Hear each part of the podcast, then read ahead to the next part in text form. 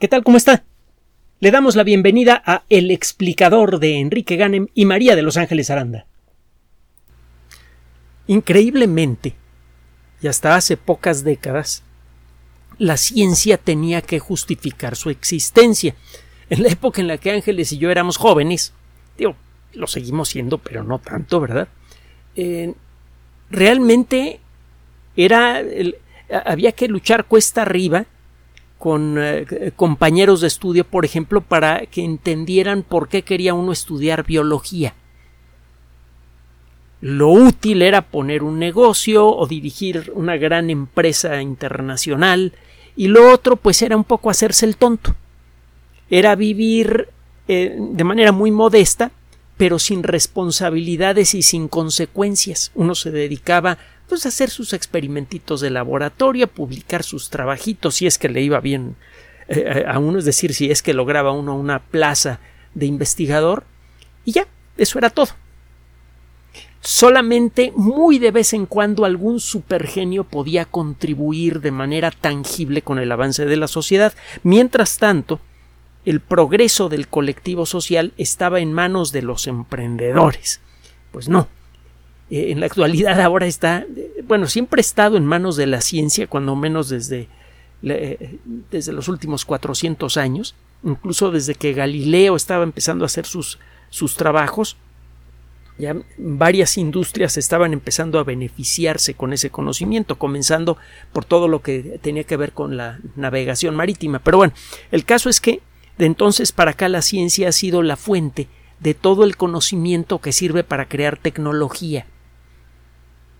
Es decir, que cada cosa que produce el ser humano en la actualidad, cada grano de arroz, cada botón, cada agujeta para zapatos o cada supercomputadora, es consecuencia del conocimiento científico. Pero bueno, todavía increíblemente, en el último cuarto del siglo pasado, la ciencia tenía que justificar su existencia.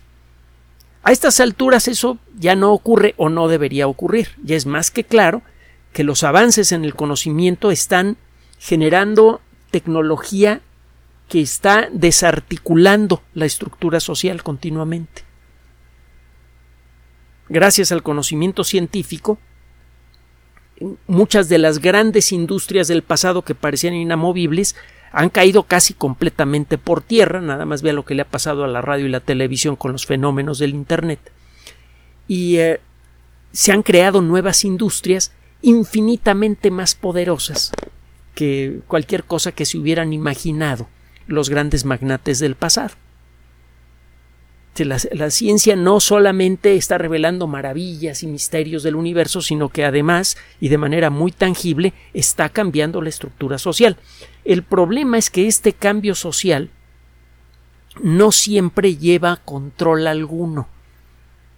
La misma tecnología que de manera maravillosa puede liberar a millones de personas de la ansiedad, del miedo, del hambre, de todas las cosas que aquejaron al, al colectivo humano durante casi toda su historia, esa misma tecnología puede convertirse en la herramienta para crear una situación aún más injusta, desbalanceada y socialmente peligrosa para todos.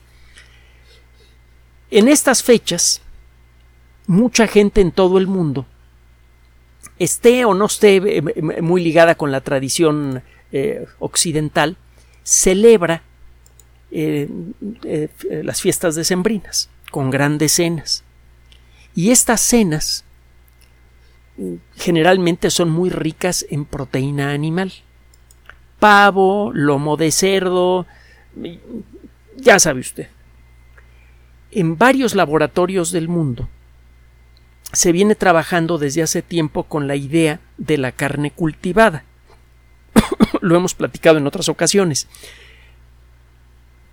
Sabemos que todas las células de un ser humano o de una vaca, por ejemplo, o de un pavo, que por cierto el nombre original del, pavo era guaxolotl, guajolote, y es otra de las cosas que que Mesoamérica le dio involuntariamente al mundo como consecuencia de la conquista.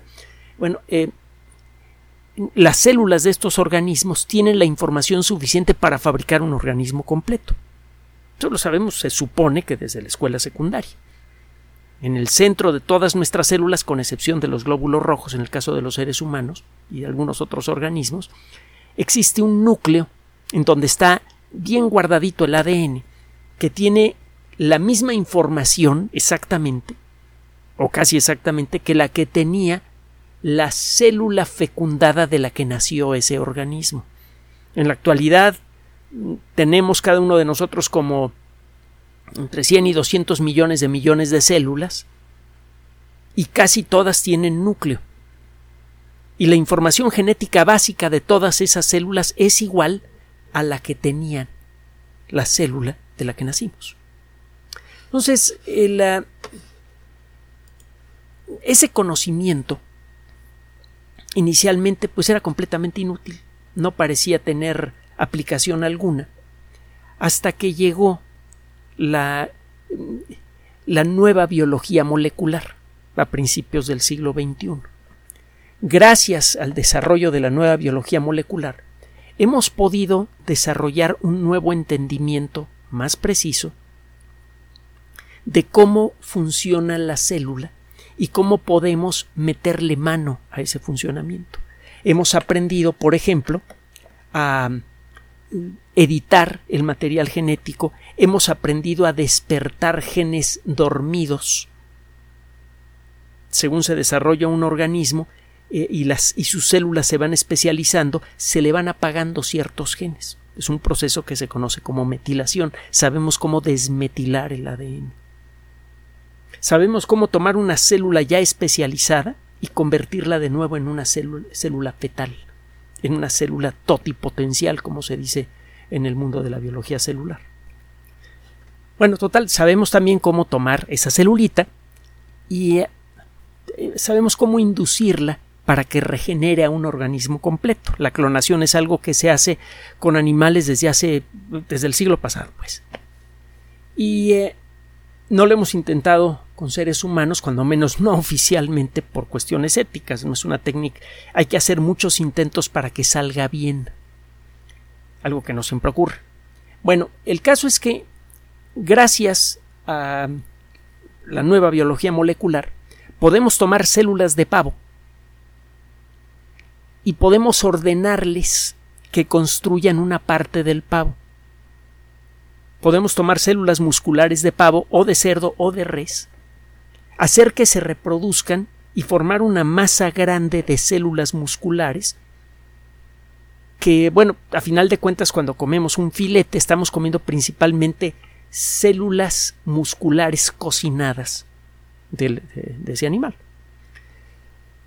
Mm, la idea de hacer carne de laboratorio también es del siglo pasado. De hecho, la primera hamburguesa, el, primer intento por hacer carne cultivada en laboratorio se realizó a finales del siglo pasado sin mucho éxito.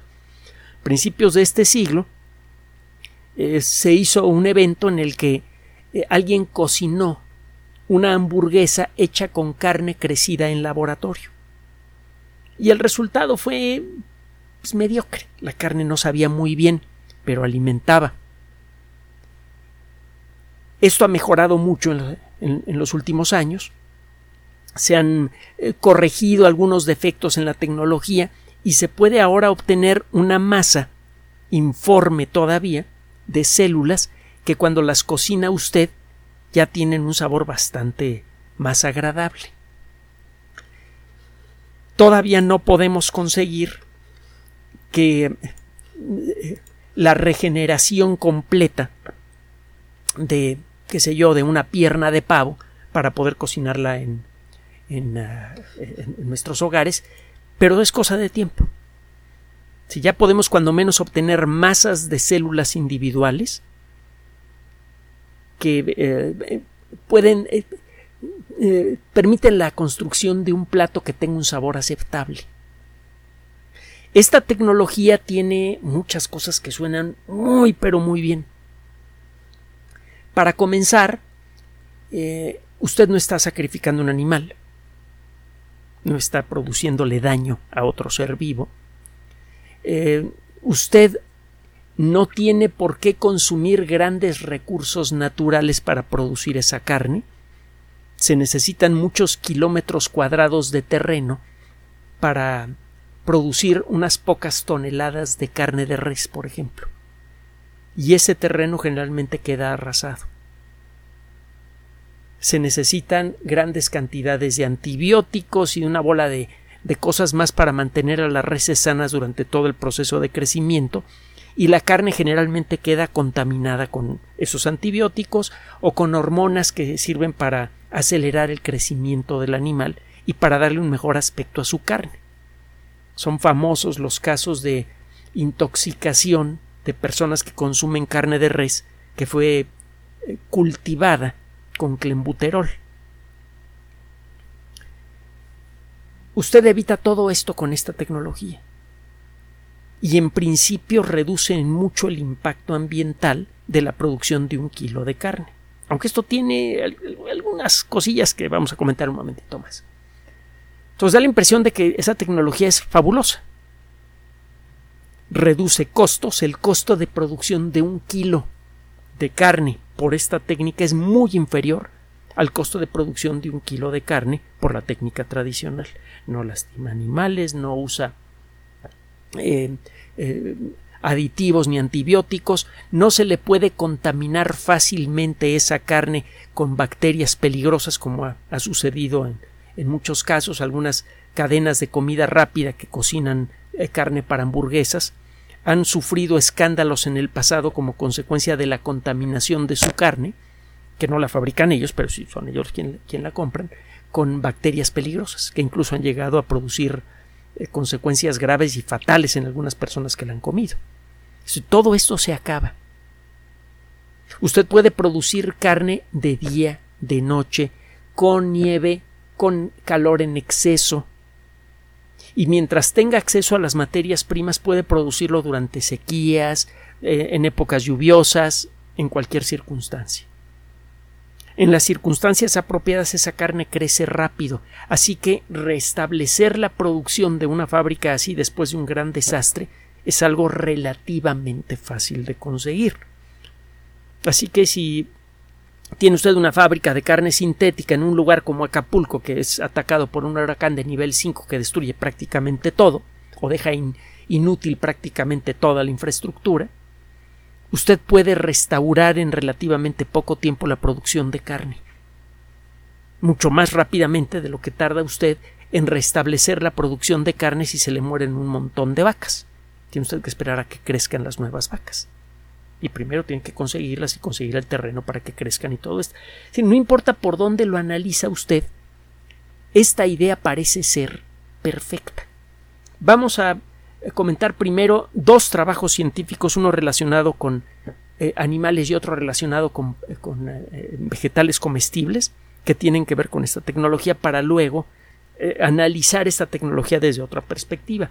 La primera nota viene de la Universidad de Warwick, en Inglaterra, es un comunicado sobre el, trabajo que está realizando mm, la universidad tiene varios grupos de investigación enfocados a la cuestión de la producción de alimentos.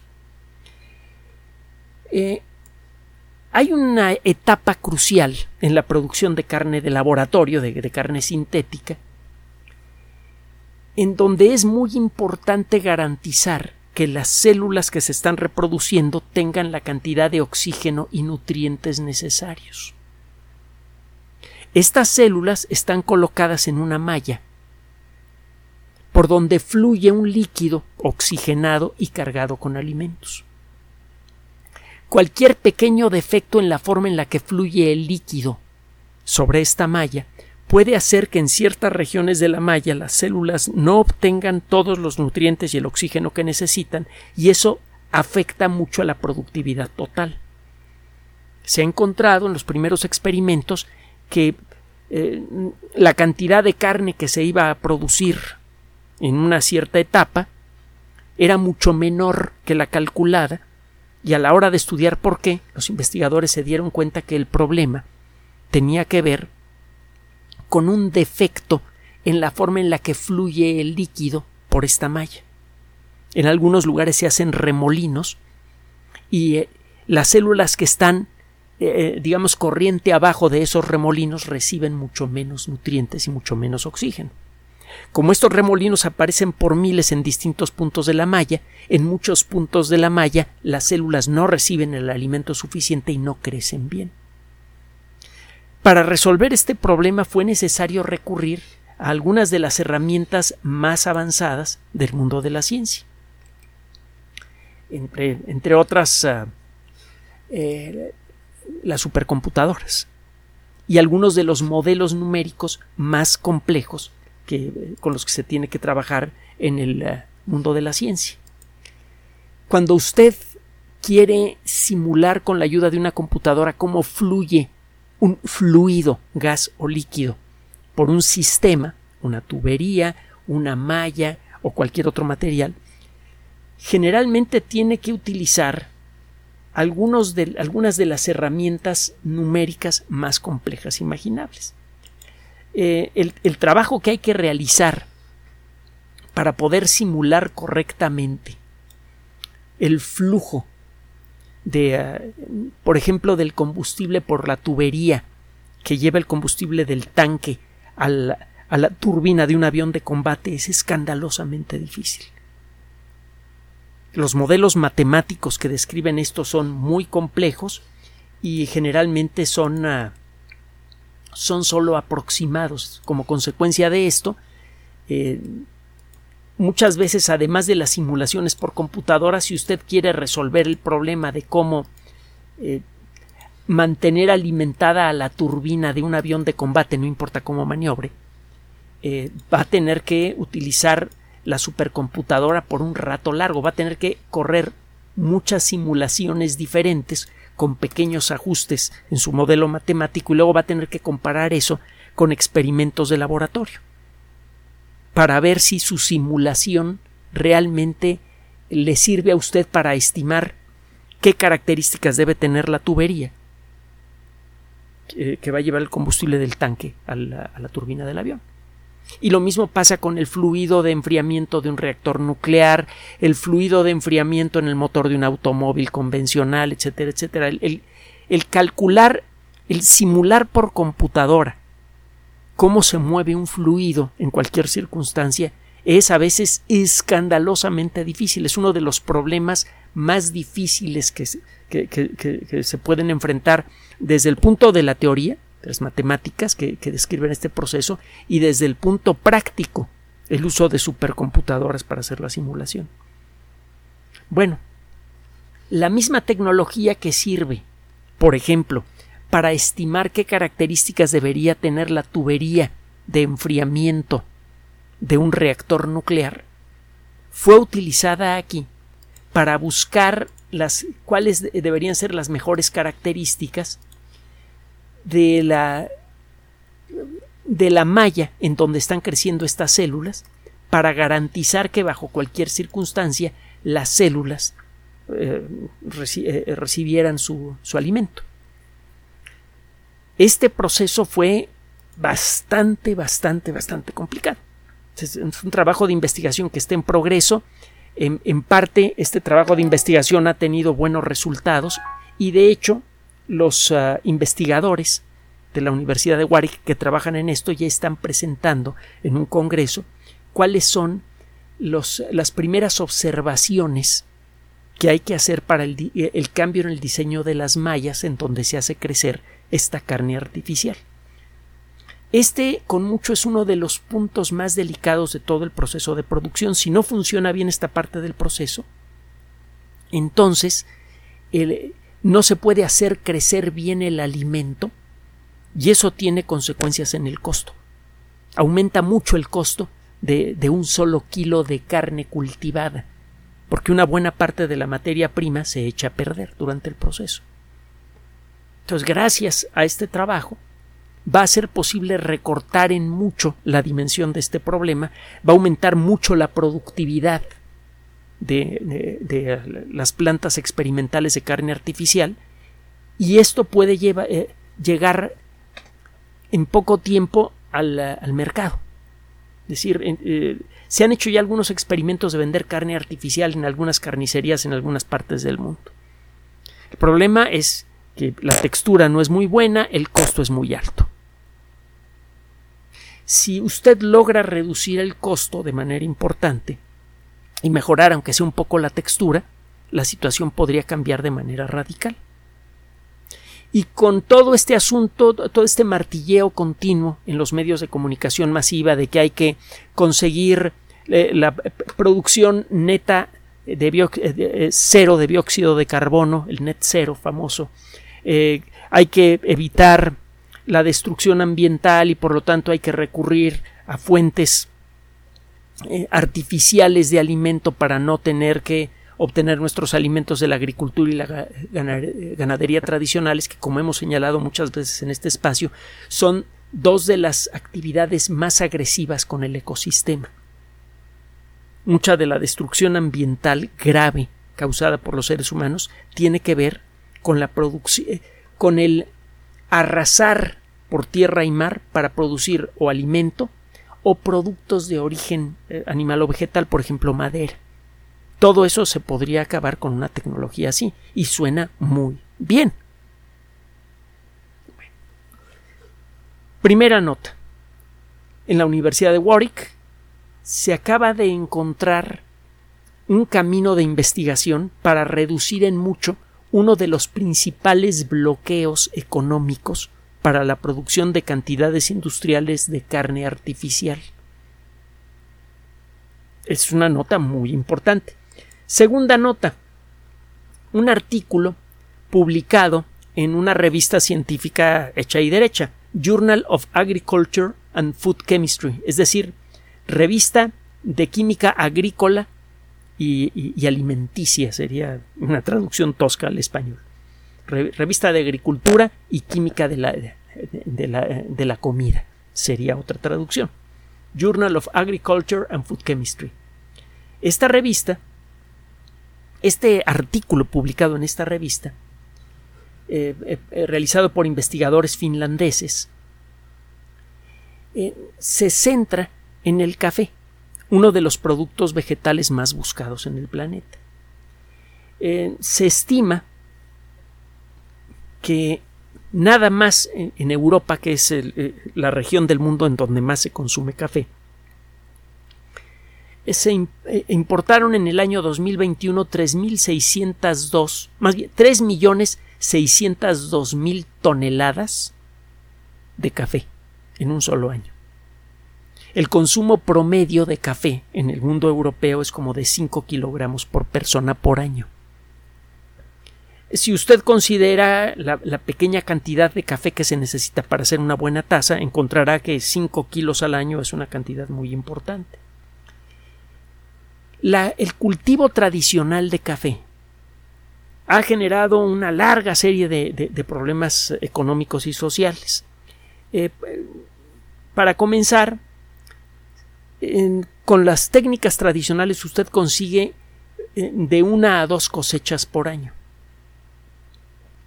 Además, necesita usted muchas veces afectar seriamente a ecosistemas delicados eh, selvas lluviosas, por ejemplo, para producir café.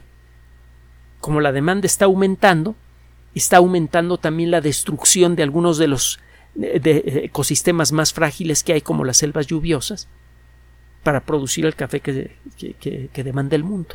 Y esto ha generado además conflictos violentos entre los agricultores de café que continuamente están buscando hacerse de nuevos territorios y la gente que ya tiene esos territorios tradicionalmente de mucho tiempo antes. Ha habido problemas de violencia extrema, ya se imaginará usted. Bueno, pues este grupo de investigación reporta que eh, ya tiene una técnica que además describen, no, no, no se la guardan, que permite tomar células de una planta de café hacer crecer pequeñas plántulas a partir de, esa, de, esas células tomadas de, una planta de café adulta y antes de que empiece a crecer esa plántula le pueden meter mano a su genética para mejorar el aroma, el sabor, todos los la textura, todos los detalles que, que convierten a un café mediocre en un café excelente. Es decir, que no solamente pueden clonar plantas de café, sino que pueden mejorarlas en el proceso. Y la técnica es bastante barata. De acuerdo con los autores, esta técnica podría extenderse a nivel industrial en muy poco tiempo y a bajo costo. Le decía que los sistemas tradicionales pueden ofrecer de una a dos cosechas de café por año. Eh, si usted quiere lanzar una nueva un nuevo lote de producción de café, el equivalente a una cosecha pero en el mundo artificial, usted todo lo que necesita es empezar a sembrar sus plantulitas y utilizar las técnicas que hicieron estas personas y esperarse un mes y en un mes tiene las plantas ya crecidas con un café mejorado. En un mes. Entonces usted puede obtener el equivalente como a 12 cosechas al año. Y desde luego puede tener usted una nave industrial en donde tiene usted varias etapas diferentes de progreso en el desarrollo de plantas de café, así que todos los meses está usted saque y saque y saque una producción muy alta de café de excelente calidad y a muy bajo costo. da la impresión de que esto no solamente resuelve el problema de impacto ambiental, sino que también resuelve problemas sociales. La realidad es que en su etapa actual este tipo de tecnologías, tanto lo que le discutimos hace rato de los pavos como esto del café, muchas veces lo que hace es barrer el problema y lo mete debajo de la alfombra. Ya sabe usted, la trampa que hace la gente floja que en lugar de limpiar bien un lugar, una habitación, para que se vea limpia la habitación y no tenerse que tomar la molestia de sacar la basura del lugar, la mete usted debajo de la, de la alfombra. Es una expresión común eh, sobre todo en el mundo anglosajón, para referirse a una situación en la cual usted esconde un problema sin resolverlo. El barrerlo debajo de la alfombra. Bueno, varios comentaristas eh, eh, a estos trabajos están comentando precisamente eso. El problema social que lleva a la gente a enfrentarse a veces a tiros por un territorio para la producción de café no se va a resolver si de pronto nadie les compre el café porque se está fabricando en laboratorio. La gente pobre va a estar ahora, que es la que normalmente se dedica a cultivar café, va a seguir pobre, solo que ahora ni siquiera van a tener la posibilidad de sembrar café para poderlo vender, porque ahora el café va a ser fabricado en grandes naves industriales con técnicas artificiales que solamente pueden establecer y sostener las personas que tienen, bueno, las, o, las instituciones que tienen el recurso económico suficiente para invertirlo en la construcción de la nave industrial, en el establecimiento de toda la, planta de producción y en el y, que tienen el dinero para conseguir los insumos con los que trabaja un lugar así. Entonces, de arranque, esta técnica en lugar de de servir para luchar contra la pobreza porque permite aumentar en mucho la productividad del campo y así es en principio sería posible darle de comer a todo mundo sin problemas, en las manos equivocadas puede servir para acentuar esos problemas sociales. Imagínese que de pronto todos los agricultores del planeta o todos los ganaderos se empiezan a quedar sin trabajo porque todo mundo que supuestamente muy consciente, no sé si eh, ese término de conciencia aplicado en, este contexto me parece profunda, terriblemente irónico, que la gente consciente que quiere salvar al ecosistema decide consumir carne artificial y con eso condena al hambre y al olvido a los miles de millones de personas que viven de la agricultura y la ganadería. Eso es lo que está en juego. La tecnología de momento no tiene la altura suficiente para reemplazar con mucho a la producción agrícola o ganadera, pero va para allá. Y es solo cuestión de tiempo para que ocurra. Ángeles y a, un servidor no se nos olvida cómo fue, por ejemplo, el asunto de, los focos LED, de los que acabamos de hablar hace poco, por cierto. Eh, nosotros hablábamos de la posibilidad de construir los focos LED de alta intensidad, que había eh, tal o cual grupo de investigación que estaba trabajando con LEDs de tal o cual tipo y que creían que podían conseguirlos desde alta intensidad. Estuvimos platicando de eso por años. Y parecía ser una de esas historias que nunca se iba a hacer realidad. Y un buen día nos dimos cuenta de lo que estaba pasando cuando llegamos a una estación de radio y vimos que las luces de la entrada ya eran LEDs. Y empezamos a, fijarnos en los negocios eh, cerca de donde vivimos y empezamos a ver que empezaban a ofrecer lámparas LED. Primero muy caras, muy duraderas, eso sí, y luego empezaron a, disminuir de precio. Y antes de que nos diéramos cuenta, los focos LED ya estaban en los hogares de todo mundo. Y lo mismo pasó con los teléfonos celulares, y lo mismo pasó con las computadoras personales, y lo mismo pasó con, con toda la tecnología que ahora tenemos. Hubo una época en la que cualquier cosa tecnológica que me quiera usted mencionar, por ejemplo las computadoras personales, eran cosas imposibles, increíbles y super caras que no servían para nada. Las primeras computadoras personales eran mamotretos realmente inútiles para la mayoría de la gente. Y ahora son indispensables. Y ni nos dimos cuenta cuando ocurrió ese cambio en nuestras vidas. Bueno, lo mismo puede pasar con esto porque va, hay muchos grupos de investigación que están trabajando fuerte en esa dirección y están obteniendo buenos resultados. No deja de ser importante recordar algo que hemos dicho muchas veces en este espacio y en otros.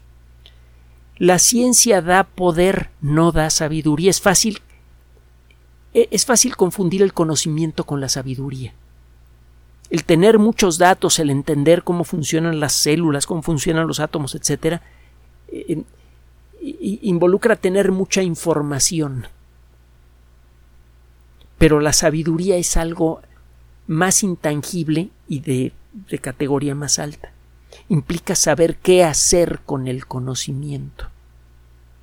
La sociedad humana ha sido muy buena para producir conocimiento en cantidades espectaculares que ha servido para crear toda clase de tecnología maravillosa, pero ciertamente ha sido muy poco sabia para encontrar la manera de aplicar ese conocimiento para su propio beneficio colectivo. En la actualidad tenemos una sociedad muy desbalanceada, con muchísimos pobres y poquísimos súper ricos. En, este desbalance económico se traduce también en desbalance ambiental.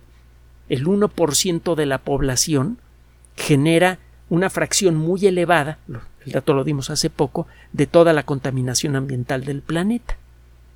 Tenemos una situación social además a punto de explosión, simplemente vea cómo están las cosas en la calle, no solo en México. Entonces, Hemos dicho en otras ocasiones que este siglo es el más delicado, el más peligroso y el más prometedor en la historia de la humanidad. Los peligros son enormes. Podríamos extinguirnos como civilización y quizá como especie antes de mediados de este siglo si seguimos como seguimos. Si encontramos, y hay buenos motivos para creer que podemos hacerlo, si encontramos la sabiduría de utilizar correctamente ese conocimiento, la recompensa sería aquí en la Tierra la construcción de las primeras sociedades verdaderamente decentes en toda nuestra historia, que no hemos tenido ni una que, lo, que merezca ese, ese adjetivo todavía. Y segundo, podríamos tener por primera vez un ecosistema sano desde que inventamos la, la civilización. Podríamos realmente esperar convivir de manera positiva con nuestro planeta. Y finalmente, la recompensa más grande sería el sistema solar entero. Eso es lo que está en juego ahora. Y la única manera de garantizar que conocimientos como estos se conviertan en una herramienta de, progreso y no en, eh, en algo que va a exacerbar los graves problemas sociales que ya tenemos, consiste en dispersar el conocimiento, que la gente sepa lo que se puede hacer con el conocimiento para que el colectivo humano encuentre la sabiduría de utilizarlo para beneficio de todos. Gracias por su atención. Además de nuestro sitio electrónico www.alexplicador.net, por sugerencia suya tenemos abierto un espacio en Patreon, el explicador Enrique Ganem, y en PayPal, el explicador patrocinio gmail.com por los que gracias a su apoyo sostenemos este espacio.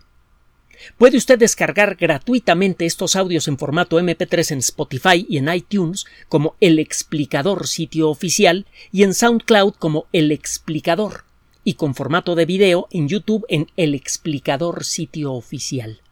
Recuerde nuestras redes sociales de siempre, Twitter Enrique-Ganem y en Facebook Enrique Ganem sitio oficial, El Explicador y los grupos que usted ya conoce.